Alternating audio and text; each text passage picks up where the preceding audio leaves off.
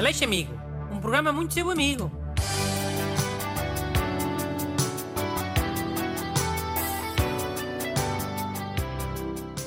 Bom dia e bem-vindos ao programa que tem sido muito vosso amigo, o Aleixo Amigo. Hoje tem cá o ajudante Busto, Olá, bom dia. que nos trouxe duas cartas. E a primeira é de um menino, não é, Busto? Hum, Sim, de um adolescente. Vou ler. Olá, senhor doutor excelentíssimo Bruno Aleixo. Ainda sou adolescente e ainda tenho aquele buço nojento. E sempre que faço o bigode, corto-me todo e fico cheio de arranhões que doem, acabando por preferir ficar com o buço nojento. Pode ajudar-me? Obrigado e cumprimentos. Rafael Trindade. Então, pode usar uh, uma máquina da barba. Deve funcionar bem com buços. Sim, mas se calhar o Rafael não tem máquina. E também não são propriamente baratas. Pois e se calhar tem medo também. O Rafael ainda é um garoto e há máquinas que parecem um, um aparador de relva e tem aquela serrilha. Um garoto pode ter algum receio de ter aquilo ao pé da boca. Bem, pode sempre tentar com um creme depilatório. Pois os buços dos garotos são muito fraquinhos. Aquilo deve sair tudo com um creme depilatório. O problema é que o marketing do creme depilatório é todo direcionado para as mulheres, não é? Pois os garotos têm vergonha de usarem. Hum, agora acho que há muitos produtos depilatórios que são para homem, inclusive cremes. Pá, mas eu não estou a falar de homens que querem depilar as costas. Ou estou? Estou a falar de garotos com buço. As marcas de creme depilatório já deviam ter inventado isso especificamente. Um creme depilatório para garotos com buço. Ia ser igual ao creme depilatório do buço das mulheres, não é? Só que a embalagem podia ser azul. Sei lá. Tem o nome Action, no Force ou Sport. Esses nomes assim para fingir que é um produto muito viril. Sim, até que não era mal pensado, mas quer dizer, hum, estás a dar uma solução que na prática ainda não existe, não é? Mas vai existir, não tarda. As marcas estão sempre a ver os meus programas, para terem ideias. Daqui a uns tempos vai ver se não há cremes depilatórios específicos para buços de garotos. Embalagem azul. O nome deve ser eh, Action Cream Force ou, ou uma coisa parecida. Ok, então a solução do Rafael é esperar que saia esse creme. É.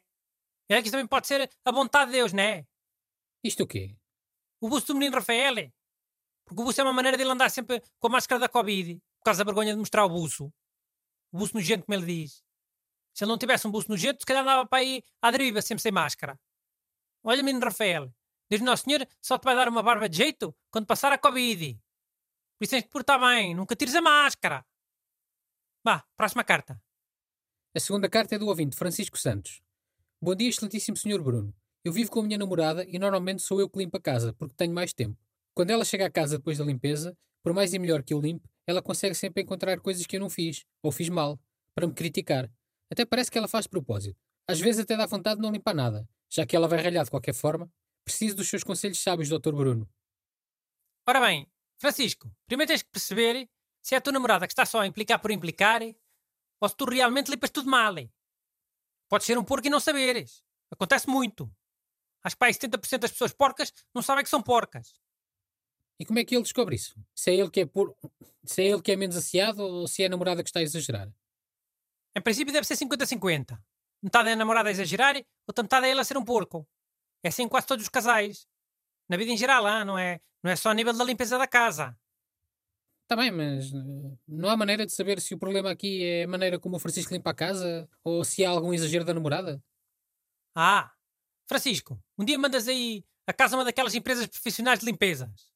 Daquelas que limpam as alcatifas dos escritórios e entram-te aí com umas oito pessoas em casa, todas equipadas com super aspiradores e produtos que até devem limpar Chernobyl. Limpam tudo em 15 minutos. Ok, depois é ver se a namorada implica na mesma ou se acha que a casa está limpa como deve ser. Olá, é. Se ela continuar a embirrar, já sabes que o problema é dela. Pode ser uma daquelas doenças a achar que está sempre tudo sujo. Ou estar farto do Francisco, vá. Pode ser que seja só isso. Deus queira que seja só isso. Isso. Só menos não é uma Mas doença. então e, e se a namorada achar que está tudo limpinho como deve ser? Nesse caso o Francisco é que tem de começar a limpar melhor, não é? Pois, mas calhar o Francisco também não consegue, coitado. Não é nenhuma empresa de limpezas. Mas se a namorada continuar a implicar muito, o Francisco manda lá a empresa de limpezas limpar-lhe a casa e pronto.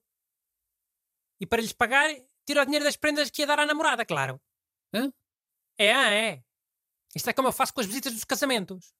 Dou o X, mas se o casamento for muito longe, o dinheiro para a gasolina, tiro da visita.